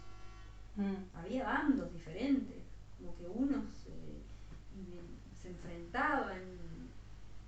Y ahora como que no hay bandos. Ahora la comisión directiva es una sola, integrada por un grupo de gente que todos se llevan bien, todos se hinchan para el mismo lado, todos, todos tienen los mismos objetivos. O sea, como que eso cambió a nivel de la, de la historia de Camepa. Este, que eso fue una, fue buenísimo, le hizo bien a la institución porque permitió crecer y, evita todos esos roces y toda la... Y bueno, y ahora como las generaciones se han ido incorporando, y son la mayoría de los viejos ya prácticamente no queda ninguno, este, no porque hayan hecho las cosas mal, porque gracias a, los, a los viejos socios es que se creó lo que se creó y todo lo que se construyó y todo eso, pero antes había como esos dos bandos de que, chocaban, ¿no? que competían entre sí, que había elecciones y había dos, dos listas, yo qué sé, ahora hay elecciones, hay una lista sola. O sea, se forma la lista, se presenta, este, y no porque no se pueda presentar más de una lista, es porque eso habla de, de, la unión de la gente. este, así que bueno, eso estuvo bueno como experiencia estuvo buena. como después de dos periodos de tres años, este, no podés seguir ah. este, la directiva, así que bueno, Gustavo, Ana y yo salimos. Ahora está, Ana está adjunta a la dirección técnica, porque bueno, hubo que este, Leonardo Jorge Larrecharde, que eran los otros directores técnicos, ya no, se daba abasto con las tareas que había que hacer y bueno, Ana tiene más tiempo y bueno, está más, estaba más empapada en todo y, bueno, pero pero bueno, está, y se renovó y ahora hay otra gente que está, hace también las cosas como nosotros y bueno, la cosa va y funciona dos asuntitos más y te dejo por, por ahora. mi agua. Eh, tus amigas, barra patota, barra vagabundas. Mm. ¿Qué significa? Y bueno, mis amigas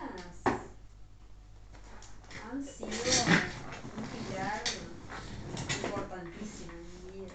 ¿A cuándo se remonta todo eso?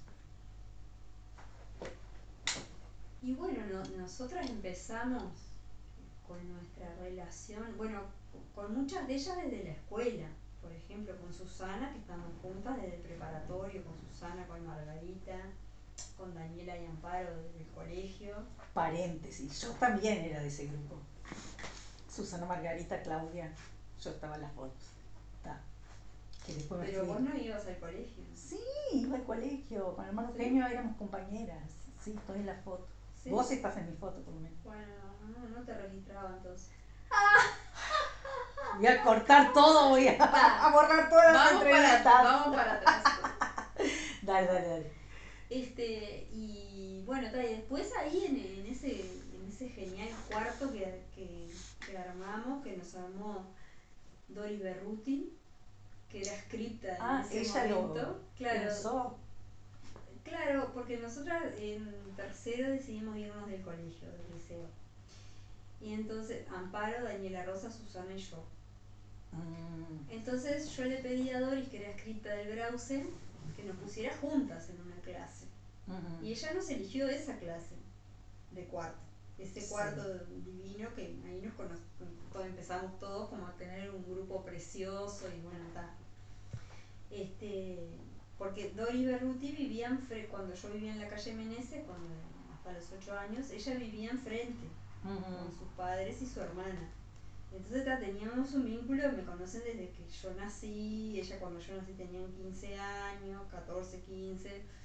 Y bueno, siempre un vínculo muy cercano de vecinas, de yo ir a la casa de ella, de, salir con ella, de tal.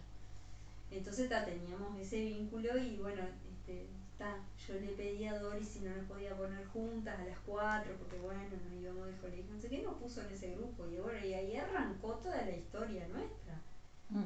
Con todas las, los proyectos que, tuvimos juntos, toda, que de viajar, te acuerdas que fuimos a Porto Alegre, que bueno, de organizar los bailes, toda, toda que, aquella movida que no era como que esa magia se despertó ahí, porque eh, aquello no era común.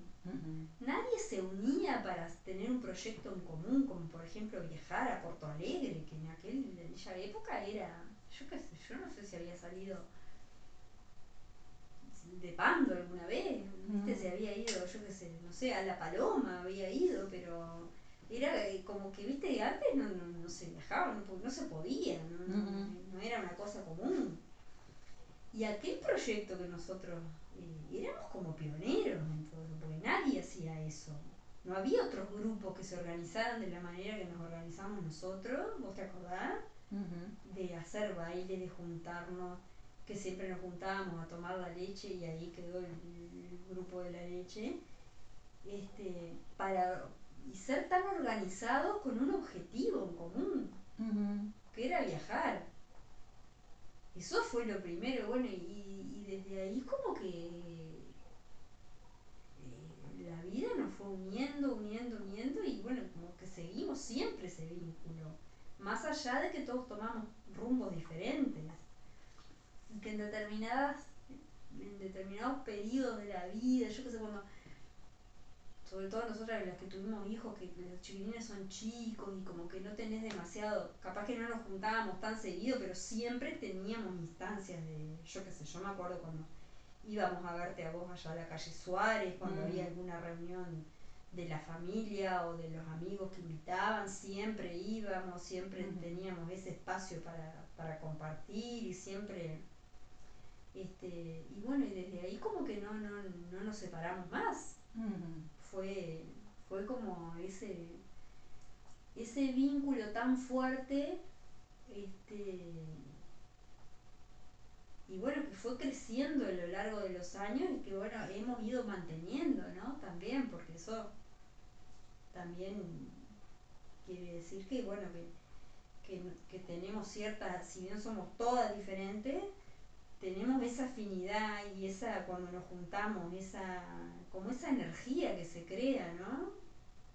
Que es increíble. Yo no sé si, si habrá otra gente que tenga que tenga ese sentimiento o esa vibra cuando, cuando nos juntamos.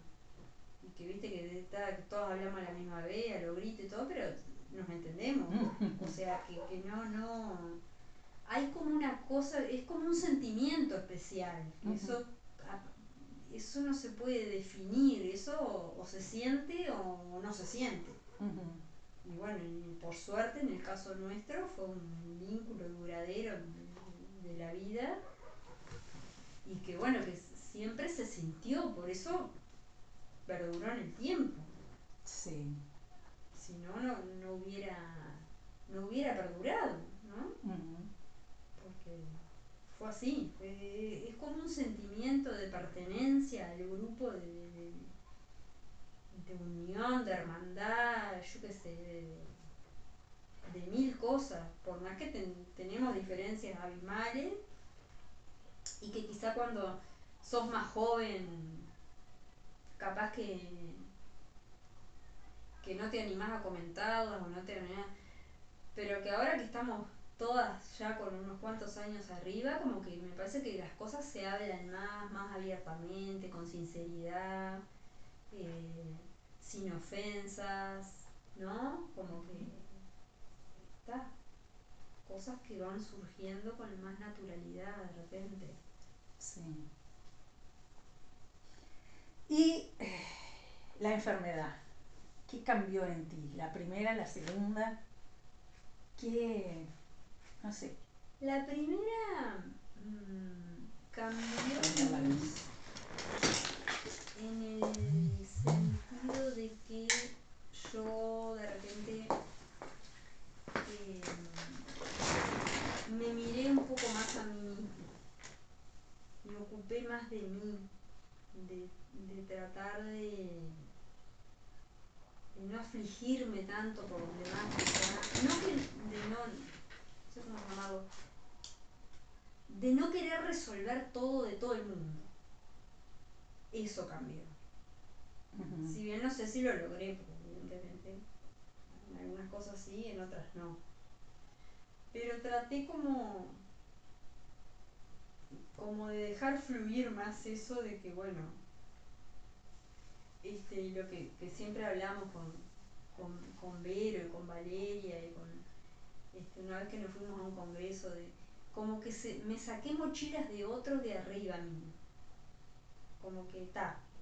Yo llevaba mi mochila, no las de otros. Las mochilas de otros que se hagan cargo los otros. Las mías, bueno, son las mías me haré cargo.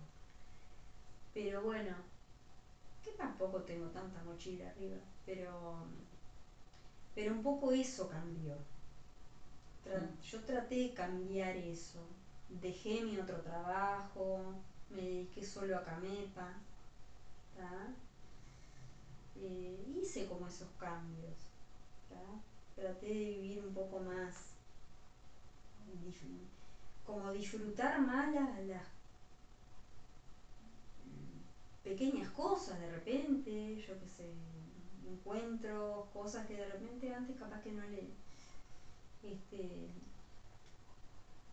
y bueno, y tal, mientras estaban todos esos cambios y todas esas cosas, bueno,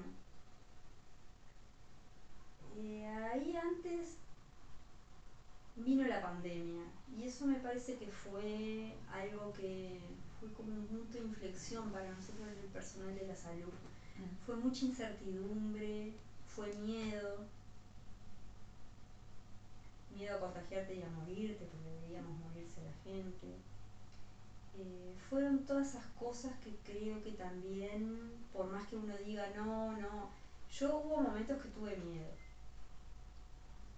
que tuve miedo realmente, porque mientras todo el mundo estaba adentro, quieto y sin nada, yo salía todos los días a trabajar y todos los días con la misma impronta de, de bueno, de vestirte de determinada manera, sobre todo cuando salíamos a la calle, tenía el auto lleno de equipos de, de- protección personal, máscaras, coso, dobles máscaras, este, em, yo creo que para el personal de salud fue, fue, un, fue un quiebre importante la pandemia.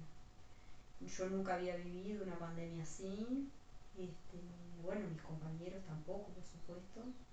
Vos veías que el personal de enfermería estaba asustado cuando, cuando, cuando ingresaba un COVID, era todo como que hay unos más, otros menos, pero era como una cosa de, de decir, bueno, está, hay que entrar. Igual, me he visto y entro. Y era así, y era así. Yo en muchos momentos sentí miedo. Sentí miedo porque, bueno, porque no teníamos vacunas, porque, este, porque, bueno, a lo desconocido, ¿no? Y la primera fase de, de la P1, de la cepa que daba neumonitis y cosas. Vimos pacientes muy feos y veíamos que se morían. Entonces, bueno, hubo médicos que se murieron, médicos conocidos además. Este, y bueno, fue, yo creo que eso fue algo, algo fuerte, muy fuerte. Este, y bueno, tal. Después, en plena, pan- plena pandemia también, bueno, seguimos en pandemia, pero bueno, vino esto. Que la verdad que yo no, no, no, no me lo esperaba. No, no me lo esperaba. Este, tampoco no soy de preguntarme por qué a mí ni todo eso, porque no, eso no, no tiene respuesta y no, no me hago esas preguntas, nunca me las hice. Pero bueno, está, fue otra, otro golpe bajo que bueno, que también, mm, sobre todo en los primeros meses no me sentí para nada bien. Este, y bueno, no por el miedo a morirme, yo nunca tuve miedo a morirme. Pero bueno, sí por todos los de alrededor, ¿no? Quizá por ese defecto, digamos, entre comillas, que tengo en pensar en los demás antes que en mí. Pero bueno, este, yo creo que la vengo llevando bien. Trato de ahora vivir el día a día. Y bueno, mm, no pensar demasiado. Ujú. Aunque pienso, me pienso cosas. Pero bueno, creo que todo el mundo está preparado para este, Todo el mundo bien. todos, ustedes como mis amigas, mi familia. Bueno, menos mamá que no lo acepta. Pero creo que todos están encaminados en ese rumbo. Si le pudieras pedir algo a cada uno de, los, de las personas que te son más significativas, algo diferente a cada uno, ¿qué, qué le pedirías a Pablo? Bueno, no les pediría nada, ¿sabes? No me gusta eso de pedir porque ya no vas a estar, no. No, no, no, no, pero no es porque ya vas a porque no vas a estar. En este, en este momento, no, no, no, ah, no, no, no, es tipo cuando para cuando vos no estés, no, es para en este momento la manera que mira, la, la no sé, de cómo vivir este momento. Que sean felices, que vivan sus vidas, que hagan algo para poder sustentarse, este, que bueno, que siempre apoyen a su familia, este, pero pedir así cosas concretas, tipo, ah, cuando yo no esté así. No, no, no es para cuando vos no estés, es, para ahora. Tipo, a mamá que, que no sé qué, no me que gusta hacerle. Y bueno, pero viste que eso es algo muy personal. Porque por más que yo le diga, si ella no lo acepta, lo va a tener por ejemplo, que aceptar cuando le toque. A, a, Valeria yo le pregunté si vos le habías pedido algo y me dijo que sí, que no la dejé sufrir, que todo, que ya le diste todas las directivas. Sí. ¿Otras directivas que ya diste? Bueno, eso vinculado a, a la enfermedad, pero no, no es que dé directivas de, no, me parece que cada uno tiene que hacer lo que no, no, no directivas a la vida de nosotros después, ahora. Valeria sí, específicamente porque ella es la que, la que, la que pobre, se va a comer todo el choclo ese. Este, ¿Está? Y bueno. y eso ya lo hablamos mil veces. Cuando yo diga basta, es basta. este, y bueno, eso ella lo tienen claro. Verónica, Valeria. Está cosas así puntuales referentes a, lo particular de esto. Pero, pero no que les pida hagan esto, hagan lo otro, no. No, eso no.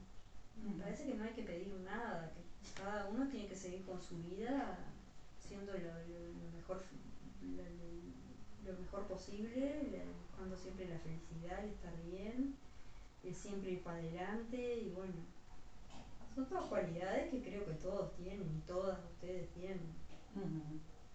Que bueno, que esas cosas se, se, superan y tal. Y acordarse siempre de lo bueno, de todo lo bueno vivido. Porque lo malo ya tenemos, para malo ya tenemos todo, ¿no? es como estar bien para estar mal en un segundo. Ah, eh, no, como pedir de cosas concretas, no, pero bueno, está. Sí, está, concreto eso, está. Como me decía con, con, Valeria, bueno, por supuesto. Este, pero bueno, creo que eso es inherente a ella. Ella, aunque yo no se lo hubiera pedido, lo, hubiera hecho igual.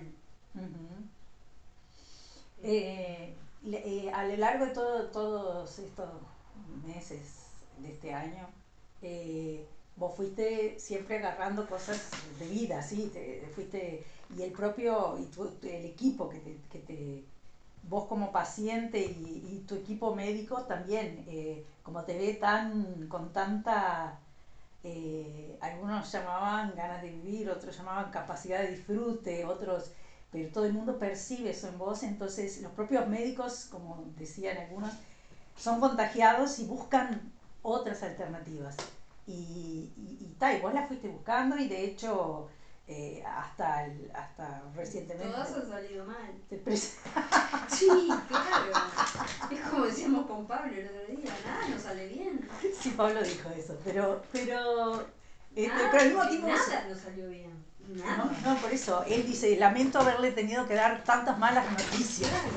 Pero eh, pero al mismo tiempo él sigue, y él sigue buscando y vos sigues buscando también.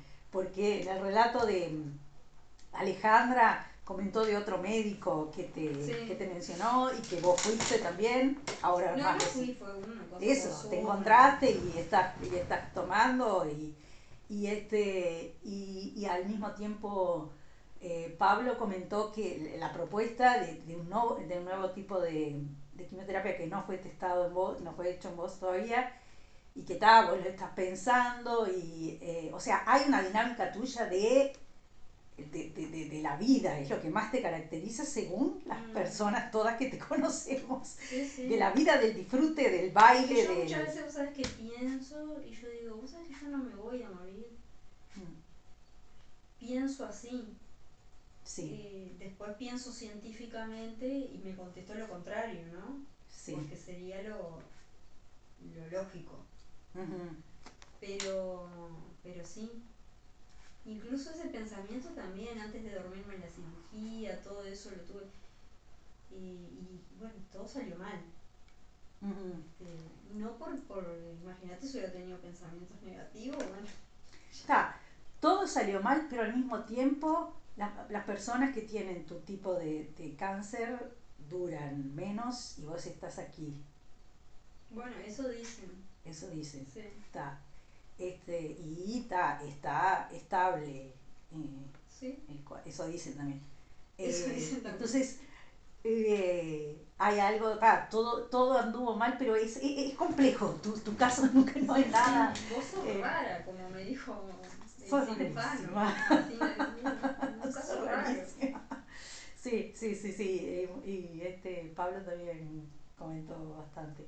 Este, pero en fin, esa, esa mm, eh, ese, ese, eh, esas dos posibilidades que vos decís, yo no me voy a morir y después yo me voy a morir, eh, están muy operantes las dos y cualquiera de las dos está todo el tiempo venciendo a la otra. Claro, sí, sí, sí. Claro, porque a uno le, le gusta vivir. Yo no, soy esas personas depresivas, no, ¿para qué vivir? No, no, todo lo contrario. Todo lo vivido es positivo. este, pero bueno, veremos. ¿Ese es tu legado? Ya sé que me vas a mandar la mierda porque ¿quién va a tener un legado? tu herencia, tu es, eh, eh, es, esa pasión por la vida, ah, por, por, sí, obvio. por vivir la vida, por bailar en este momento, por quiero ir a Brasil, por me compro la campera, por comprarte ese perfume si te gustó. Estoy, estoy trayendo frases o tuyas que, que escuché o de las otras personas que entrevisté. Este, eh, y de hay un tratamiento, lo hago eh, hay otro... Sí, sí, yo lo dudé y después, bueno, Pablo ahí me dijo, bueno, tal, vamos a hacer el recurso amparo yo qué sé, bueno. Y bueno, dije, bueno, vamos a cuando yo esté bien, porque sí. que me, se me pase todo esto, bueno, lo intentamos. este, bueno, y en eso quedamos. Este, no lo sé, capaz que me hago la primera me siento tan horrible que decido no hacer nada. Sí, sí. Esa es una posibilidad. claro.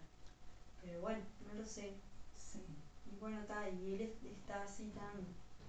No insistente, porque siempre me dice, yo voy a respetar lo que vos digas. Pero bueno, Lucía y yo pensábamos que, bueno, capaz que podíamos hacer eso porque mejora la sobrevida, mejora la calidad de vida. O sea, que eso es lo que yo quiero, calidad de vida.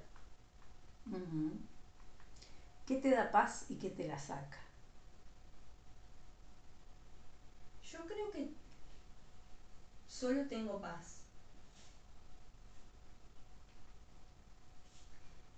Me desenfoco un poco cuando tengo dolores fuertes o algo que siento que no puedo controlar.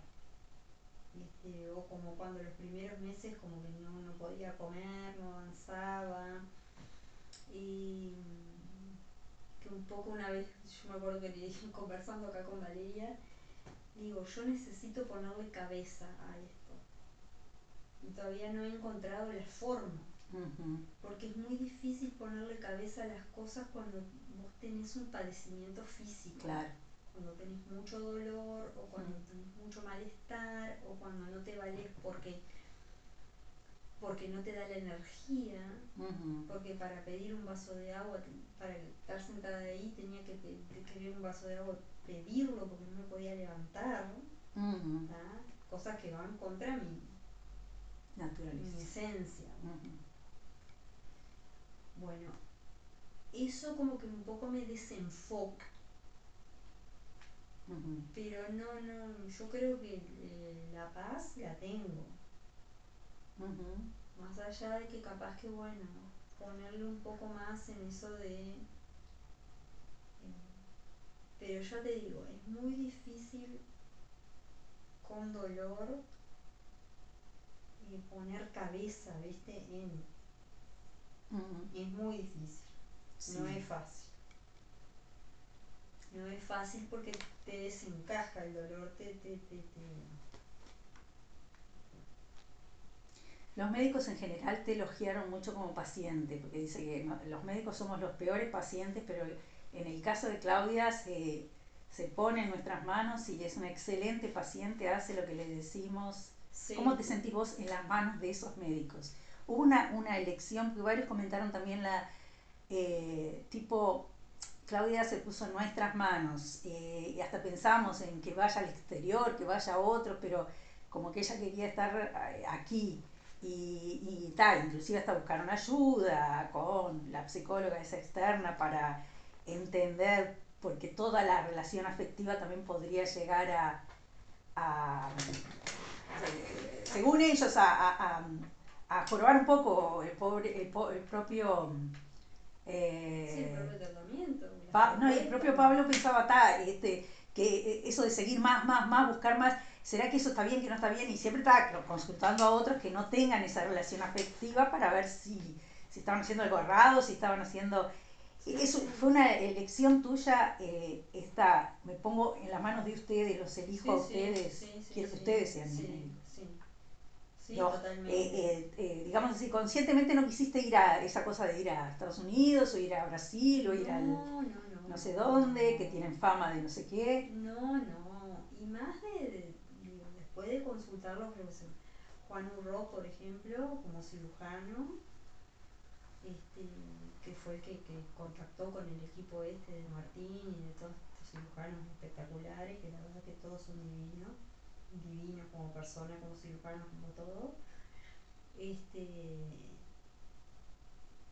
y bueno, incluso yo les pregunté a ellos, ¿ustedes consideran que yo tendría que, que en algún lado del mundo se hacen cosas que no se hagan acá o que sean diferentes o lo que, lo, que fuera? Bueno, no. Yo en ellos, en el equipo este, una fe ciega porque tienen excelentes resultados, son tipos que operan Pablo ha visto operaciones de ellos que es, un antes y un después de, las cirugías de ellos porque realmente son espectaculares. Yo plena confianza en todos, mm. en todos los del equipo acá. Que muchas veces en el desespero, no sé, muchas Daniela Rosas, Margarita, bueno, no, ¿y por qué no te vas eh, a Brasil, al sirio libanés. Mm. Este, entonces yo digo, ¿sabes lo que pasa con el sirio libanés? es un hospital prestigioso, todo Es un lugar que yo no conozco. Yo no conozco a la gente que me va a operar. Seguramente la gente que me vaya a operar sean los residentes, porque ahí en el sirio libanés operan los residentes que está bien, tienen que hacer mano, tienen que aprender, todo eso, pero yo no quiero que sea conmigo, ¿entendés? Yo quiero gente experiente, gente que, que sepa lo que hace. Otro problema que siempre veían es que ahí yo iba con 60, 80 mil dólares y, ellos me operan de una uña encarnada igual, con la plata arriba de la mesa. Sí, sí, sí, es así, es así. Ah, si yo hubiera ido me hubieran sacado el páncreas, el vaso, todos los órganos y todo, a cualquier precio. Acá no lo hicieron porque consideraron que no era lo mejor para mí. Conociéndome a mí, viendo estrictamente científico todos los resultados posoperatorios, las complicaciones, todos los contratiempos que podía haber tenido. Entonces, eh, yo tampoco, yo me siento cómoda acá con ellos con este equipo. No yendo a otro lado, y más en estas cosas, porque si vos me decís, bueno, capaz que en la radioterapia o en, cosas más puntuales, sí hay mejores experiencias, mejores equipos. En otro lado, ya sea en Brasil, en Estados Unidos, Pero en esto, no. Los resultados son similares en todos lados. Entonces un poco, yo, yo entiendo que la desesperación, por ejemplo, Daniela decía, no, porque fulano, yo sé que fulano, bueno, ¿y de qué se operó? Bueno, no, eran los ovarios, pero no sé qué, bueno, era otra cosa diferente. capaz que anduvo bien, ¿no? Pero acá no la querían operar y allá fue... Digo, yo lo, lo que no quiero es que me opere cualquiera. Yo no quiero ir a un país desconocido, muchas veces no conoces el idioma, no hablas el idioma, es gente que no conoces, mm. se te complica y ¿qué haces? Sí. Estás solo en un país y va a cambiar tu resultado final. No. Entonces digo... puede cambiar para peor. Puede cambiar para peor, exacto. Para peor. Al no tener esa, esa cosa afectiva también, capaz que el cuidado es más eh, la cosa es más matemática. No, lo sé, no lo sé. A este equipo de Martín y todo eso, yo, ¿ustedes consideran que esto se hace mejor en algún otro lado? Bueno, no. Los resultados este, son malos en todos lados, salvo que estés en una etapa de, bueno, pero bueno, también lo consulté y también decidí que no, que no era lo mejor irme a. Porque a veces en el desespero todo el mundo te dice, sobre todo me acuerdo de Margarita y de, de, Daniela Rosa, que fueron las que más insistieron, no, no, pero vos no te podés quedar con eso, vos tenés que consultar en otro lugar, ¿no? Y no, porque yo confío en el equipo que tengo no quería consultar a otros ni en otro lugar, ni no, porque yo sé que si ellos hubieran tenido esa posibilidad, Lucía, eh, bueno, Martín o, cualquiera de los médicos que me hubiera, mira, hacer esfuerzo y andate acá porque realmente los resultados son otros. Si ese hubiera sido el caso, bueno, el esfuerzo se hace, por supuesto, pero ir por ir a otro lado Sí, sí, sí. sí. Eh, e, ese asunto es una cosa que, quería preguntarte, porque ¿cómo vos ves, evaluás o, o administrás eh, todo? Porque eh, una persona tan querida por tanta gente como vos, claro, en el mejor, con la mejor buena voluntad todo el mundo le da soluciones que venía a hacer esto, que venía el Padre Pío, que andaba el eh, Claro, ¿Cómo, cómo esas cosas te, llegaron a vos? Todo, eh, yo que te, eh, te llevo a la meditación, te, te hice un montón de propuestas. Todo el mundo te, te debe haber hecho propuestas. Claro, pero todo suma. Todo lo que te pueda hacer bien, suma. Está, no académicamente, por supuesto, ni científicamente, pero yo qué sé, está. Quieren ir al Padre Pío a pedir por mí, vayan al Padre Pío por mí. Yo cuando fui ahora a las termas, con fuimos al Padre Pío. Sí, sí, sí, vi la foto. Y bueno, está. Este, pero, ¿entendés? Son, son cosas que la gente ¿Vos ves esas cosas? lo hace sí. de, con la mejor voluntad. Sí. Este, evidentemente no podés hacer todo lo que te dice la gente, porque no te vuelve loco. Toma esto, toma esto, toma esto. Pero administras bien eso, digo, no te, no te incomoda no, que te... No, no, no. Yo lo administro, yo qué sé. Andá a hacer la, la, decodificación de los cosas. La biodecodificación y yo qué sé. Y bueno, está así, hay gente bien que pero yo no, no, no, no necesito hacer eso. Sí, algunas cosas sentís y las haces y, otras... Este... no necesito hacerlas porque... yo qué sé, no sé, yo no tengo grandes cosas que resolver de mi vida. No le busco tanto la vuelta, yo qué sé, no sé. Sí. Las cosas son más sencillas quizá que a veces, muchas veces que, que uno se, no sé, ya está, ¿viste? Y otra cosa que otra cosa que aprendí, aprendimos bastante en conjunto con el pedo después de mi primera enfermedad, después de, hubo una crisis importante, matrimonial ahí, un quiebre importante. ¿Después de la primera? Sí. Cuando salieron de la primera o en el medio. cuando yo estaba saliendo de todos los tratamientos y todo, yo entré en una depresión brutal, brutal, brutal. que bueno, que por suerte salimos, salimos juntos, y bueno, la peleamos, y bueno, buscamos ayuda en su momento, pero después, bueno, la ayuda fuimos nosotros mismos. Este, pero, ¿qué te iba a decir? Ah, no, que... La crisis matrimonial, la ayuda, eh, una, lo que aprendieron fue... Ah, lo que aprendí, es esto, que lo que aprendimos fue a no reclamarnos. ¿Viste? Y, no, no solo con él, en nuestra relación de pareja, sino reclamarle a la gente, yo sea, a tus amigos o a decir a mis padres si hubieran hecho esto, lo que sea, no, cada uno hace lo que puede en la vida. Y uno no tiene el derecho de reclamarle, a, bueno, vos, ¿por qué no hiciste esto? No, vos hiciste lo que pudiste de tu vida, lo que te pareció acertado en ese momento, y bueno, habrás tenido errores, aciertos, aprendizaje, y bueno, pero no decir, ah, bueno, viste, yo te dije esto, esto. No, eso no, es válido. El, reclamo, la queja, el quejarse, todas cosas que odio. El reclamo, la queja, no, no. Por eso no le pido a la gente que haga cosas para, ah, bueno, no, hace esto, hace lo otro, cuando yo no esté, hace esto, hace otro. No, haz lo que puedas hacer y lo que te salga y lo que te haga bien. Pero esa, esa cosa, eh, eso fue un aprendizaje importante, que aprendimos eso, a no reclamarnos cosas.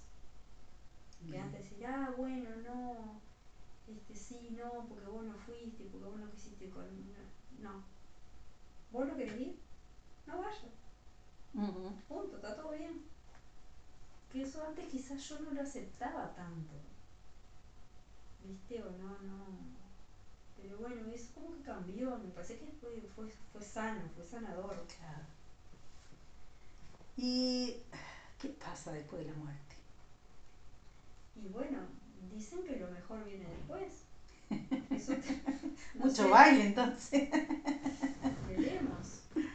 Sí. Eh, a mí no me da miedo, no me atemoriza. No, no es una cosa que, que me dé miedo al contrario. No, no. Lo que me apena es dejar la vida y dejar a la gente que, que, forma mi vida, el círculo ese tan lindo que tengo de gente que, que de repente queda con ese sufrimiento, con ese, ¿no? Que, que bueno, que es, que pasa después que, que las personas se van pero no que no, no, no, que me genere tristeza o que me genere no. ¿Y qué pasa con, qué vos pensás que pasa con todo lo que, porque así, eh, el lazo que vos construiste con Alfredo, con los gurises, voy a llorar. No, no. Yo no lloré en ninguna entrevista. Mm. Este, con... Voy a llorar.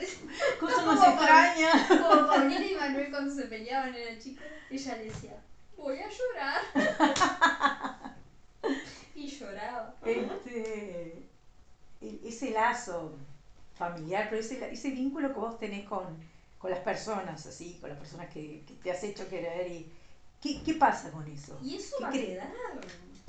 Vivo. Eso va a quedar, porque siempre yo lo que quiero es que ustedes se rejunten y bueno, Ay, ¿te acordás cuando decimos esto? Cuando bailamos allá en aquel coso de las, rancheras aquella, cuando...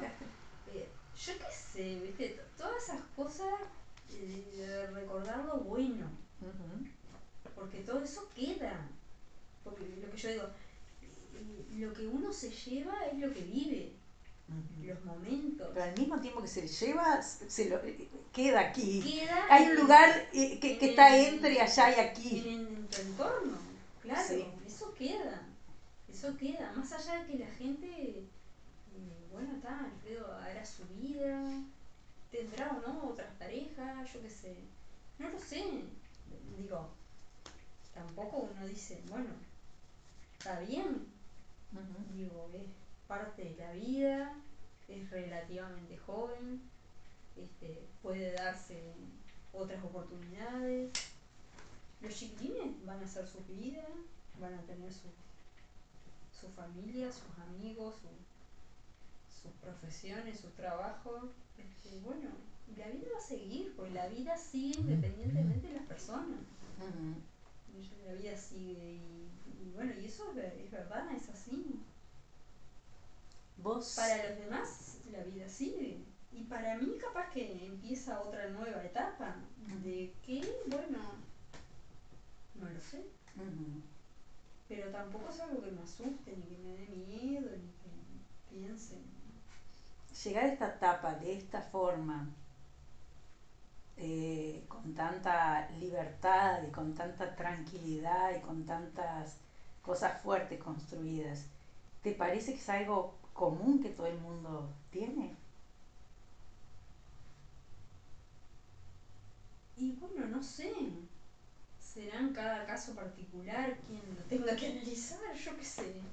Pero, ¿te parece que es algo rico que vos... Que... Yo tuve, yo te puedo hacer una definición global de mi vida y yo te diría que tuve una buena vida.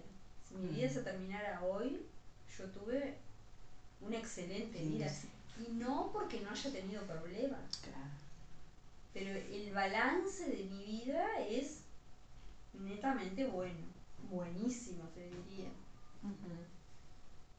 Así que bueno, este, pienso eso, yo qué sé. No, no, no, no me genera... No, te preguntaba en el sentido de que te puede generar hasta un agradecimiento, tener, haber tenido tan, haber, haber vivido tan bien y haber tenido una vida tan... Ah, sí, sí, sí, sí. No es, Aunque bueno, no, estoy segura que me vaya a morir todavía. No, no, no. Haber vivido también hasta este momento. Probable, pero bueno. Mira, eh, eh, los que estamos alrededor tuyo, eh, por ejemplo, a mí a la distancia, cada vez que me llegaba cualquier noticia, por ejemplo, me acuerdo que yo llegué a decirle a, cuando, cuando yo experimenté la cetogénica. Mm. Entonces, no, obvio, está clarísimo. Se dejan morir las células cancerígenas aquí por falta de carbohidratos, nada más lógico. Entonces, ya está, está del otro lado. Ya. Este, entonces, claro, como que, cualquier explicación o cualquier nuevo camino que vos tomes, ¡paf! Eh, claro, es una gran esperanza para, para, claro, sí, para todo el mundo que te...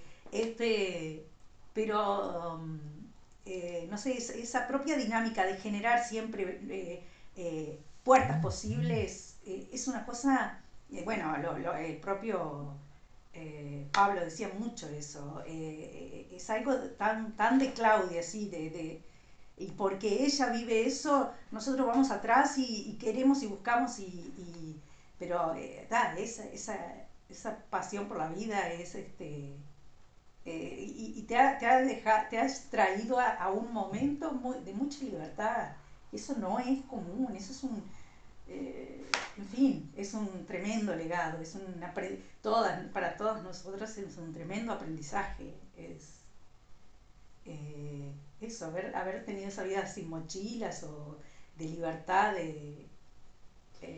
sí, que eso de sin mochila uno lo va construyendo. Sí, por elección, por, por decisiones, por... por, este, porque bueno, a veces llevas mochilas y no te das cuenta. Este, pero bueno, yo creo que bueno que lo mejor es, es vivir sin llevar tu mochila lo más liviana posible. Sí, y, eh, en el sentido también que te, vos siempre fuiste, te tiraste a todo lo que te parecía que tenías que hacer. Y entonces eso genera un, mirar para atrás, ay, ¿por qué no hice esto? ¿Por qué no hice otro? No, no, no tiene nada de esa cuestión. No, no, porque le hace, ay, si hubiera hecho, bueno, está, pero no lo hiciste. No, no, es que hiciste siempre lo que... Claro, o yo qué sé, o, viste, como te decía, de los reclamos, ah, bueno, porque mis padres, no, esto, lo otro. Bueno, no, tus padres hicieron lo que pudieron y lo que sintieron que capaz que era lo mejor, o más que a veces, bueno. Bueno, ese lugar que vos llegaste, pero que también Alfredo llegó, me parece, esa, esa, esa, ese lugar de mirar el mundo que construyeron, eso me parece que no es tan comuncito como vos crees. Le decía, porque está, en las entrevistas escuchaba y todo eso, este Pablo, eh, no sé qué me decía, yo decía, no, eh, eh, claro, lo, tipo joya rara que, que, que, que, sos vos y que, este, yo le digo, y, ella que se cree como un cita, Cuando yo le digo, no, pero las cosas que estoy oyendo me dice, ay, pero qué exagero, qué exagerados. Este, pero en realidad es, un, es una raridad, una, algo eh, por decisiones y por, y por eh, eso, por opción de siempre buscar esa vida o esa, esa cosa más leve, más... Bueno, yo, claro, yo me, me, río de mí misma, entonces a veces en eso, a veces me doy cuenta que las otras personas se pueden sentir mal con esa ironía, ¿no? Que yo a veces yo que sé, la Está hablando de la ironía de ahora en relación a tu futuro. Por ejemplo, el otro día le digo a Pablo, ah, y sabes que, no sé si, fue, no, fue hablando por teléfono Y me dice, le digo, sabes que me voy a jubilar, ya presenté todo, me, me llaman, no sé qué, y bueno, está. Y digo, bueno, yo pienso que me van a jubilar, porque si no me jubilan a mí, este, no, sí, seguramente, no sé qué. Bueno, igual la jubilación les va a costar barato, pues no van a ser mucho, no va a ser mucho tiempo, le digo. Ay, no me podés decir eso. Empieza a irte con... Dice, no podés decir esas cosas. Bueno, vos cuando quieras que afloje con la ironía me avisas y yo aflojo. sí, él comentó eso. Ay, Pero dijo... Porque a veces él queda así como devastado, ¿viste? Como, como que Ah, porque dijo lo contrario, dijo, bueno, y, ella lo, eh, eh, con nosotros es mejor que lo haga con nosotros esos chistes porque somos médicos y quiera que no lo podemos tolerar mejor. Sí, claro, no, pero él a veces, pobre, veo que no lo tolera, porque viste que claro, como... digo, bueno. es que es amigo de la paciente. Ay, Claudinha, bueno, de mi parte eso, más, más que es suficiente. No sé si hay otra cosa que quieras decir o algo que... No, pienso que no. Muy bien. Si se me ocurre algo más, te lo mando por WhatsApp. Está bien. A la gente me manda por WhatsApp los mensajes que seleccionó o, o frases o